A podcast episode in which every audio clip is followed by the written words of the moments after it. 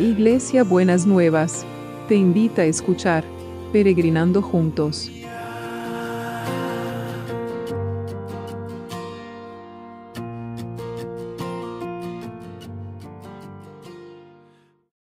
Buenos días mis peregrinos y peregrinas, ¿cómo están para empezar este sábado? Ya terminó una semana, qué increíble, para disfrutar este sábado que el Señor ha preparado para nosotros.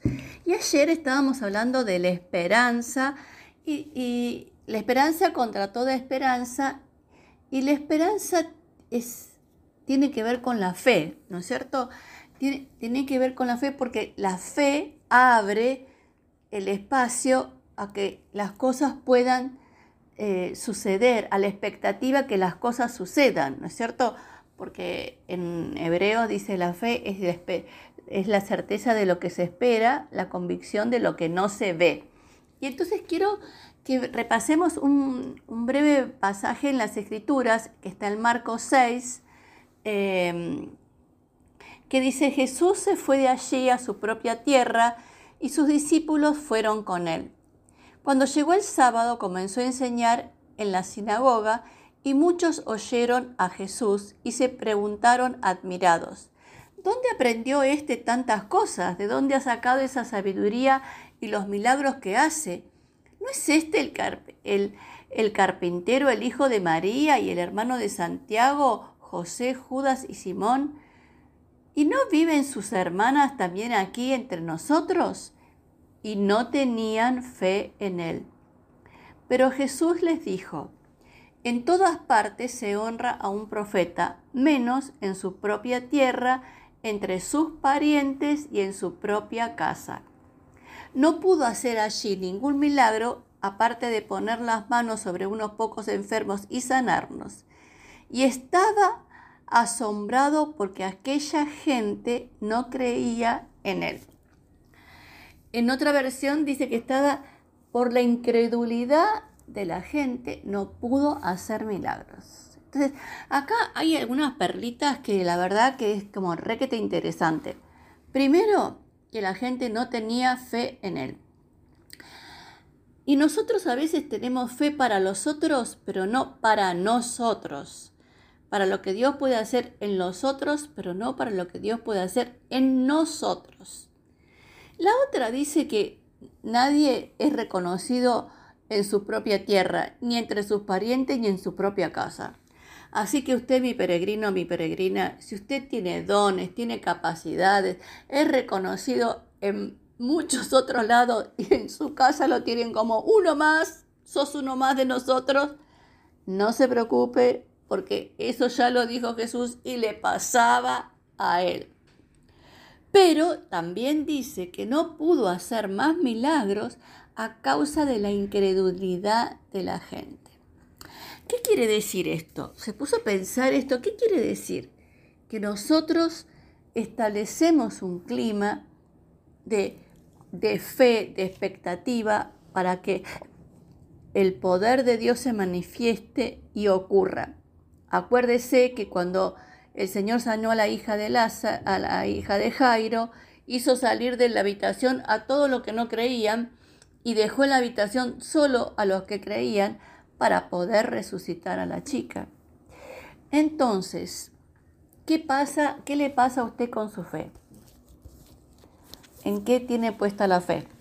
Siempre tenemos que poner la fe puesta en algún lugar. Hay quienes la tienen en la cintita roja, hay quienes la tienen en, el gauchito Gil, hay quienes la tienen en tantas otras cosas, pero usted, si, y si dice que es cristiano, que dice que es cristiana la fe, ¿en dónde la va a poner? Fíjese que su incredulidad y su duda y su temor a desilusionarse no sea el obstáculo para el obrar de Dios en su vida. No le quiero decir que sea así, pero revisémonos. Dios nos ayuda y nos manda a revisarnos. Revisémonos en qué cosas nos cuesta creer. Y entonces digamos como el padre de uno de los que Jesús sanó, creo, ayuda a mi incredulidad. Señor, en este día quiero traer a mis peregrinos y a mis peregrinas, aquellos que están flojitos en la fe para creer lo sobrenatural tuyo, aquellos que les cuesta creer que Dios les conteste las oraciones y sea generoso con, en sus propias vidas. Señor, que realmente vos sanes, si usted, mi peregrino y mi peregrina, sabe de dónde viene eso, ese temor, esa, si fue por una desilusión, porque Dios no le contestó ciertas oraciones, haga las paces con Dios para poder creerle y tener fe en Él, para que Dios pueda hacer todo lo que tenga que hacer en su vida y que no haya una pizca de incredulidad que pueda estar afectando el, el mover de Dios en su vida. Señor, sana, restaura y desata el don de la fe en cada uno de mis peregrinos y mis peregrinas, en el nombre de Jesús. Y queremos traer a todos los que están enfermos, Señor, con este recrudecimiento del COVID, que sabemos que estamos rodeados de personas que lo están contrayendo, te pedimos que vos desates ambientes de fe en los hospitales, en los sanatorios, en donde estén. Y que ese ambiente de fe para creerte a vos desate estos milagros extraordinarios. Los necesitamos, Señor.